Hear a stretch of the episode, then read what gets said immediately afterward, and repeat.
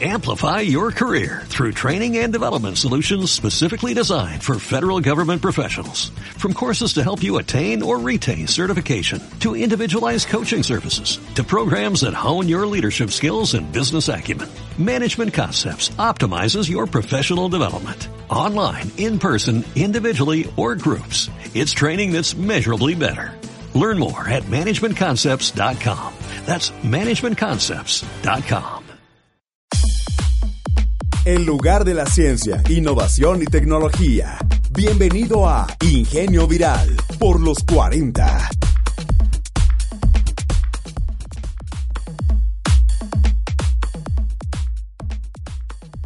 Hola amigos de nuestra bella ciudad de Mérida, nuestro hermoso estado de Yucatán. Muchas gracias por estar con nosotros aquí otra mañana más en su programa favorito sobre ciencia y tecnología, Ingenio Viral.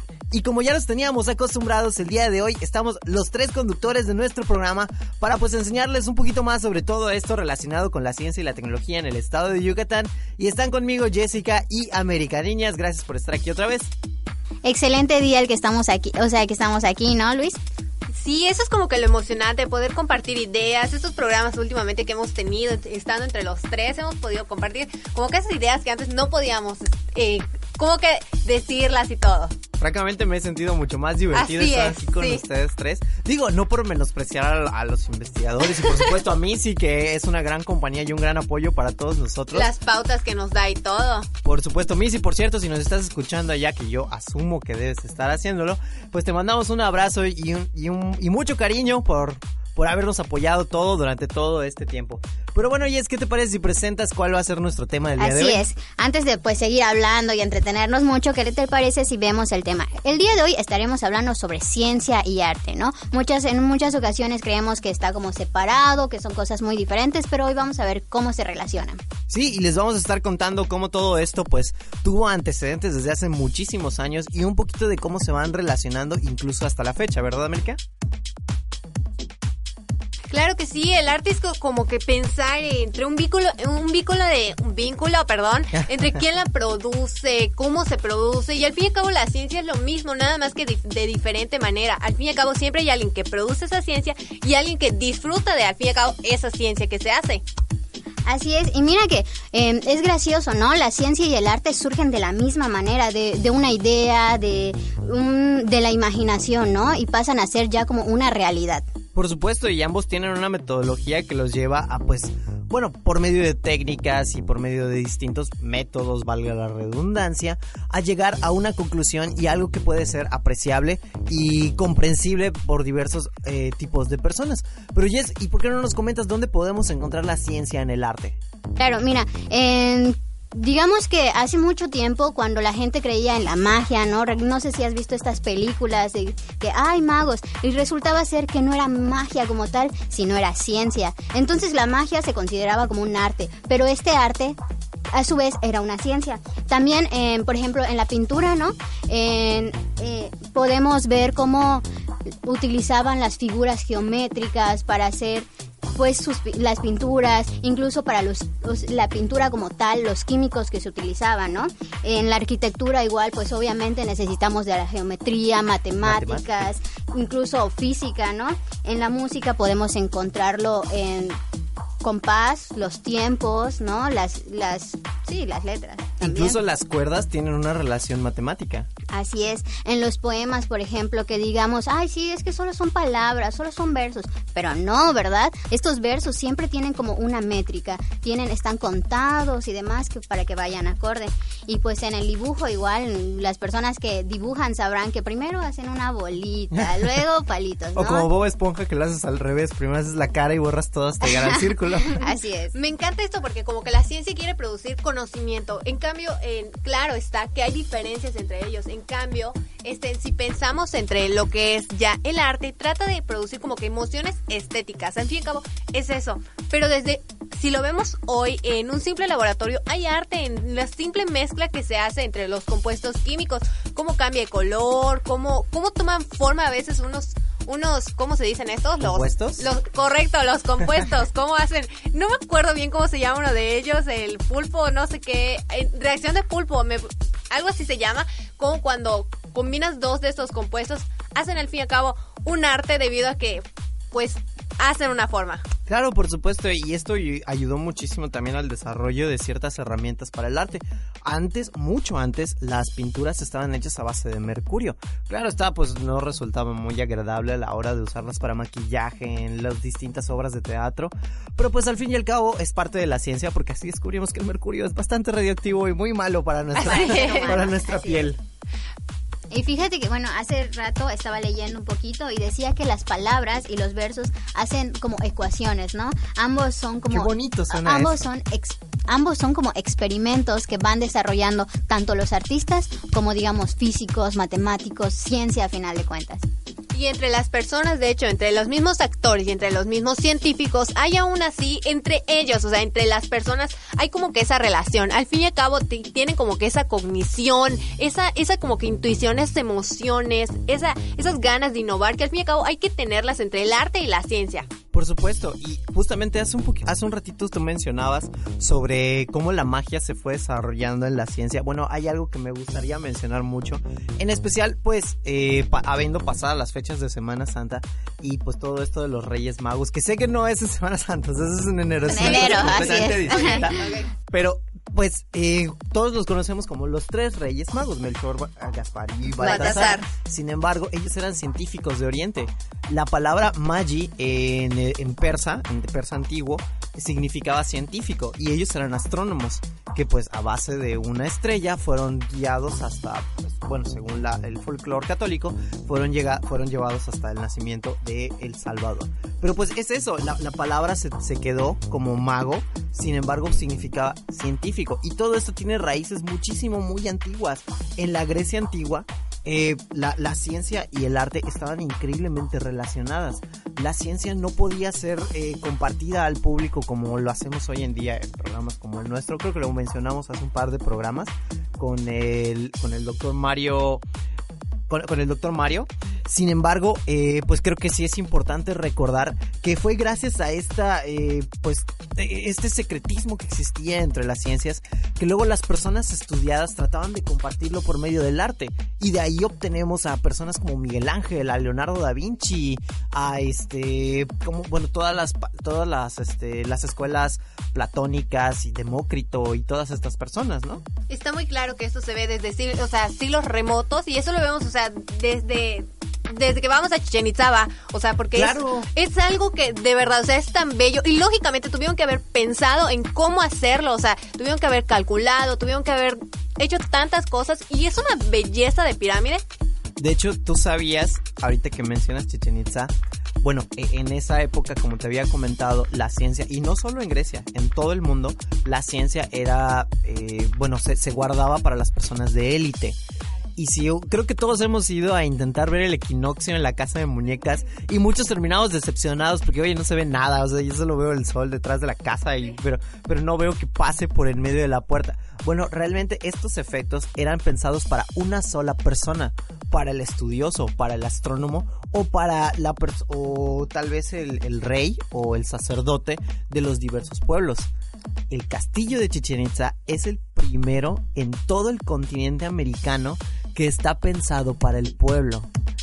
Y bueno, respecto a esto quería mencionar que qué tanto como reunieron los mayas, ¿no? Para em, desarrollar todo pues la pirámide, ¿no? ¿no? La astronomía, técnicas de construcción, no solo para construir precisamente la pirámide como tal como la conocemos, sino para lograr como este efecto de la serpiente bajando en el equinoccio, ¿no? O sea, yo puedo resumir desde mi punto de vista, o sea, que las diferencias que hay entre el arte y la ciencia son como que los métodos que se pueden hacer. Tú al inicio hablabas de los métodos que lógicamente hay en cada uno de los procesos entre la ciencia y el arte. Pero lógicamente ahí está la diferencia entre ellos, entre los métodos. Uno es tanto como que más riguroso, o sea, es- al fin y al cabo esa es la verdad, entre la ciencia es más riguroso, como que no puedes hacer las combinaciones y a ver qué tal me sale. No, en cambio, ya hablando de ya en el arte, o sea, ya puedes hacer como que ya tu transformación, o sea, pe- empezamos por el final y ya después como que el inicio. Para mí es como que el arte. Sí, pero definitivamente am- en ambos existe. Bueno, eh, no, no creo que la metodología sea la misma, pero ambos tienen una metodología. Esa era como que a lo que me refería. Y de hecho, eh, pues todas estas, eh, estas diferencias que menciona América, al final nos, nos ayudarán a encontrar relaciones aún más profundas, como la secuencia de Fibonacci. ¿Han escuchado hablar sobre la secuencia de Fibonacci? Um, no, la verdad no. ¿No? Cuéntanos ¿Tú, un poco. América, Tampoco, o sea, ya he escuchado el nombre, pero no sé bien de qué trata. Bueno, la secuencia de Fibonacci es un juego matemático en el cual, comenzando desde el número 1, vas sumando todos los números sucesivos con el anterior. Es decir, comienza en el 1 y pues si sumas 1 con 0, ¿qué te da? 1. Y ya tienes 0, 1, 1. Y si sumas 1 más 1 te da 2. Y tienes 0, 1, 1, 2. Y si sumas el 2 con el 1 te da 3. Y así sucesivamente. A eso se le llama la secuencia de Fibonacci. Ahora que lo pienso, sí ya he escuchado hablar de ella y de hecho hay ecuaciones desarrolladas para que no se tenga que hacer todo ese proceso de 1 más 1 más 1 más 2 Claro. y así. Hay ecuaciones desarrolladas para hacer Puedes eso. encontrar cualquier número de la secuencia de Fibonacci. Exactamente. Estas formulitas que nos resuelven la vida a veces, ¿no? Sí, Así todo el es. tiempo. Y bueno, yo creo que eh, es muy bonita esta secuencia porque al principio surgió como, como les había comentado, un juego matemático y geométrico y más adelante encontramos que se encuentra en todos lados en la naturaleza. La secuencia de Fibonacci está presente en las espirales de los caracoles, en la manera en la que los árboles dis- eh, distribuyen sus ramas. Si ustedes desde muy pequeños, desde que es un brote, se dan cuenta de dónde van saliendo las hojas alrededor de la, de, la planta, van a darse cuenta que sigue perfectamente la secuencia de Fibonacci. Al igual sucede con las flores en el orden de sus pétalos, eh, muy, muy particularmente en el girasol. Ya vieron que eh, este arreglo tan bonito que tiene de las semillas eh, en la parte en medio, este orden, ese arreglo es la secuencia de Fibonacci. Y los artistas se dieron cuenta y a base de ella comenzaron a hacer sus, sus esculturas, sus pinturas y en la fotografía también es sumamente importante. Y es importante, o sea, como tú mencionas, tal vez nosotros ni lo notemos, ¿no? Pero como la ciencia hizo que, que poco a poco los artistas fueron notando como estos pequeños detalles, bueno, no pequeños, ¿no? Inmensos detalles, para que ellos los vayan aplicando a sus técnicas, a sus dibujos, a sus pinturas, a sus arquitecturas y demás. Está muy padre todo esto de lo que estamos platicando y cómo pueden haber tantas aplicaciones a la ciencia y al arte y ambas combinadas, que es lo más importante. Pero ¿qué les parece si vamos ya a como que al corte del radio y ahorita regresamos para seguir platicando de ello? Sé parte de Formación Temprana de Científicos 2017, programa que busca favorecer la orientación hacia la ciencia y el conocimiento en estudiantes desde sexto de primaria hasta jóvenes de licenciatura. Consulta las bases y preregístrate del 1 de mayo al 30 de junio en www.cies.yucatán.gov.mx por correo electrónico a carolina.buenfil.yucatán.gov.mx o a ftc.yucatán.gmail.com. También puedes llamar al 938-0400 extensión 113. La Secretaría de Investigación, Innovación y Educación Superior invita. Gobierno del Estado, comprometidos con tu bienestar.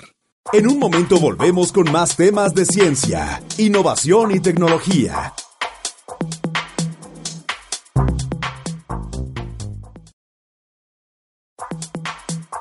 Ya estamos de vuelta a Ingenio Viral.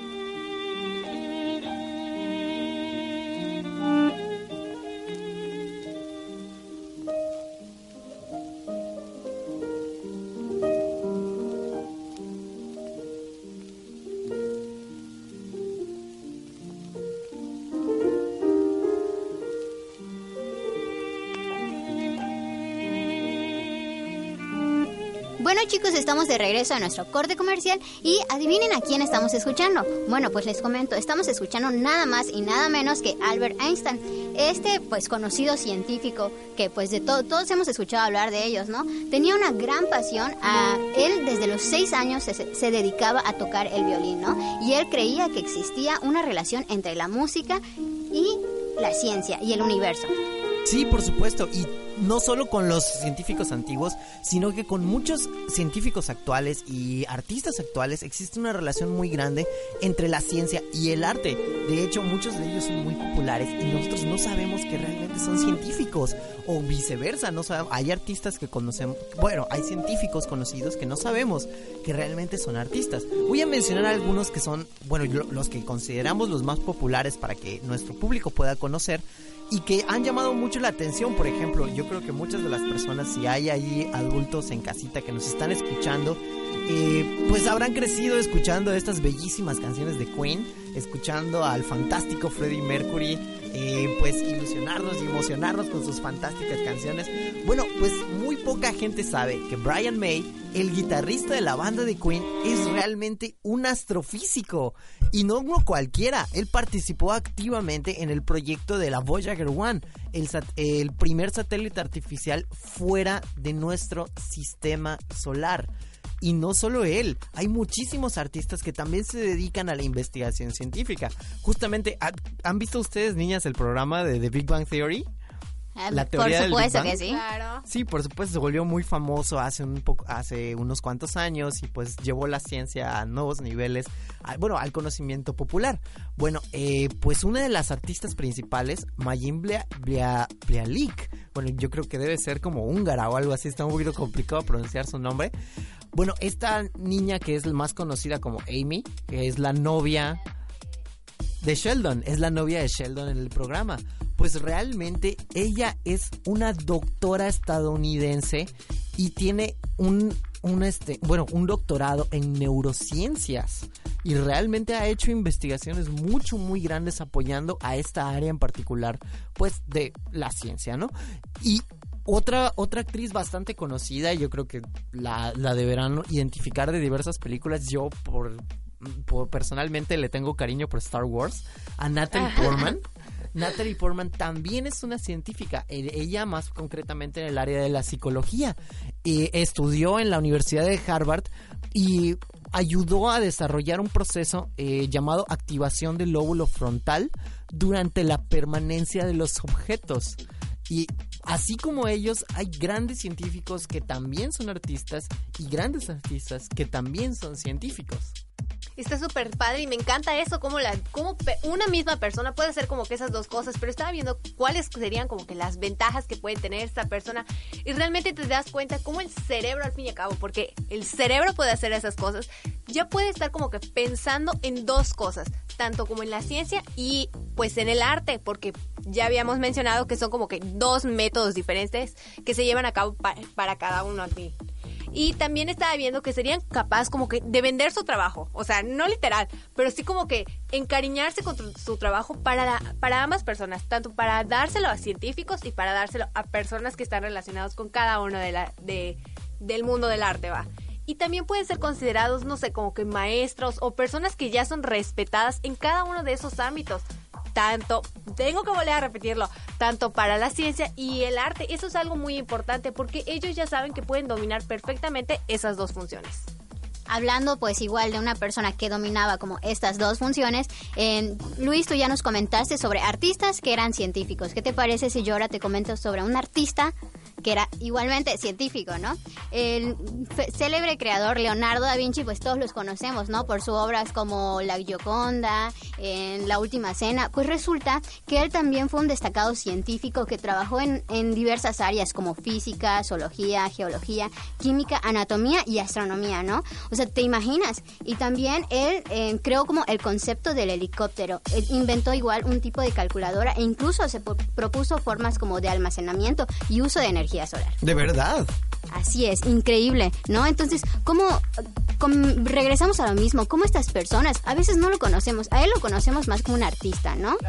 Pero cómo puede estar relacionado en ambos mundos, ciencia y arte, va de la mano precisamente, ¿no? Sí, y justamente eh, de este mismo artista Leonardo da Vinci tenemos el hombre de Vitruvio, que pues fue de los primeros en, en encontrar estas relaciones anatómicas que existen en el cuerpo. Cabe mencionar que pues estas son ideales y no todos las poseemos, así que si ustedes están ahorita midiendo el cuerpo y ven que no, no tienen No las proporciones perfectas, pues no se asusten, es normal, no todos somos perfectos.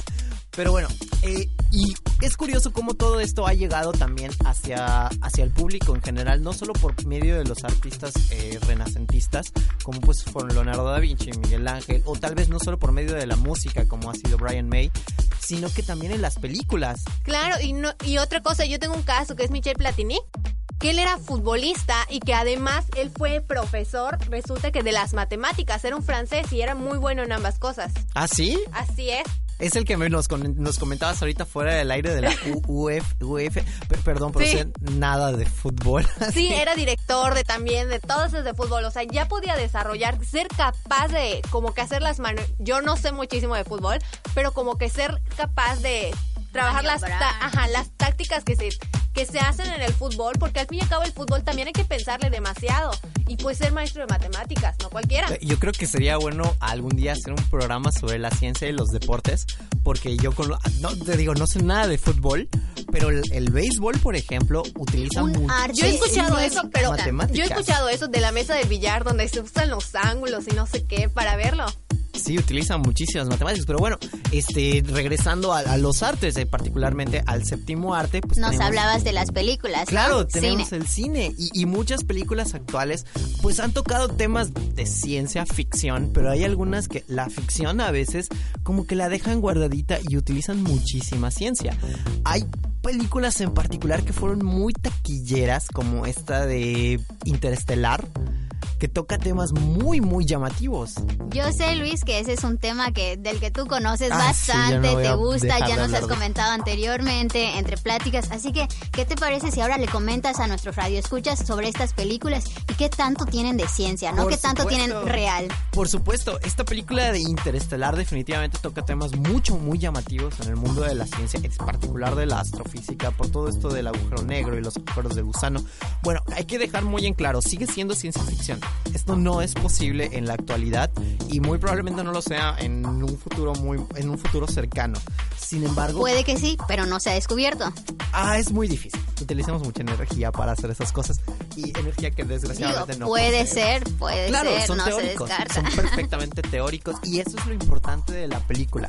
Eh, la película definitivamente fue basada como un- una primicia de ciencia ficción, sin embargo, eh, el afamado científico Neil deGrasse Tyson, eh, yo supongo que ustedes lo conocerán como el morenito de, uy, miren, tenemos a un... ¿Ya, ya saben, ya saben a cuál me refiero? No, yo ¿No? no. ¿De verdad? Yo no, Pues pero es me un- declaro fan de la película. Bueno, es un meme muy famoso en internet. Y, ah, él fue también el conductor de la nueva serie de Cosmos de, de National Geographic. Que, que si no la han visto, por cierto, se las recomiendo muchísimo porque también es un excelente programa de divulgación científica. Casi tan bueno como Ingenio Viral. Pero, bueno, este, volviendo al tema de, de- de esta película de Interestelar, bueno, eh, Neil deGrasse Tyson apoyó en todas las, las teorías y las ciencias que fueron utilizadas en el desarrollo de la película. Por lo tanto, a pesar de no ser pues posibles en la actualidad, todo esto son teorías reales, son cosas que se están desarrollando y que se están trabajando alrededor del mundo para pues tal vez en un futuro tenerlo un poco más cerca de nosotros. Otras películas también hay que tener mucho cuidado de no confundir la, la ciencia ficción con la ciencia ficción totalmente. Un ejemplo muy grande es la película de Gravedad. Esta película con, ¿cómo se llama esta actriz? Perdón. Sandra- Con Sandra, Sandra Bullock. Bullock. Sandra Bullock fue increíblemente taquillera, muy famosa. Y mucha gente la tomó como cierta, cuando muchas cosas que sucedieron en la película no suceden así en la vida real. Ustedes pueden entrar a las páginas de la NASA y pueden ver eh, grabaciones en vivo, bueno, más bien streamings. ¿Cómo se dice streaming? Eh, pueden ver eh, videos en vivo sobre la bueno, en la Estación Espacial Internacional donde hacen experimentos con agua, con fuego, con plantas, con insectos, con seres vivos, todo claro está bajo ambientes estrictamente controlados y lo suficientemente aptos. Y bueno, demuestra claramente que muchas cosas de las que pasaron en Gravity no son así. O sea, ni siquiera pueden ser real, ¿no? Exacto. Verdaderas. Y hay una parte que me gusta mucho, esta parte donde Sandra Bullock llora y le, y le corre la lagrimita por la mejilla y la lagrimita sale flotando por ahí. No, no sucedería así en la realidad. En la realidad el agua se aglo la lágrima se aglomeraría en su... Y hay mucha en- gente que cree eso, o sea, que al fin y al cabo Claro. sí se lo cree. Sí, por supuesto. Precisamente porque no tenemos como estas bases científicas o este conocimiento de saber qué es lo que pasa, ¿no? Y para eso estamos nosotros aquí, para decirles que se acerquen a la ciencia y demostrarles que pues estas cosas, a pesar de ser, eh, bueno, la, realidad de la ciencia puede también llegar a ser muy bonita y puede llegar a ser artística. Y bueno, niñas, ¿qué les parece si con eso terminamos nuestro programa? Sí, claro, qué padre que estemos debatiendo con un tema tan básico, pero al fin y al cabo estamos, ya tenemos que terminar. ¿Alguna cosa que quiera recordar? Bueno, eh, les recordamos que aquí la Secretaría tiene un programa que se llama Luces, Ciencia y Acción. Eh, este va dirigido para niños de primaria y kinder. Entonces, si tú eres un maestro y quieres que tus niños se acerquen a la ciencia, pues puedes contactarte con nosotros. El número de oficina es 938-0400, extensión 105, con la licenciada Michelle López.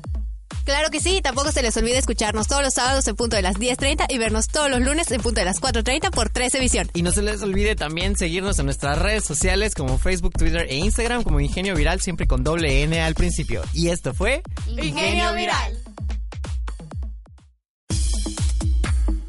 Ingenio Viral.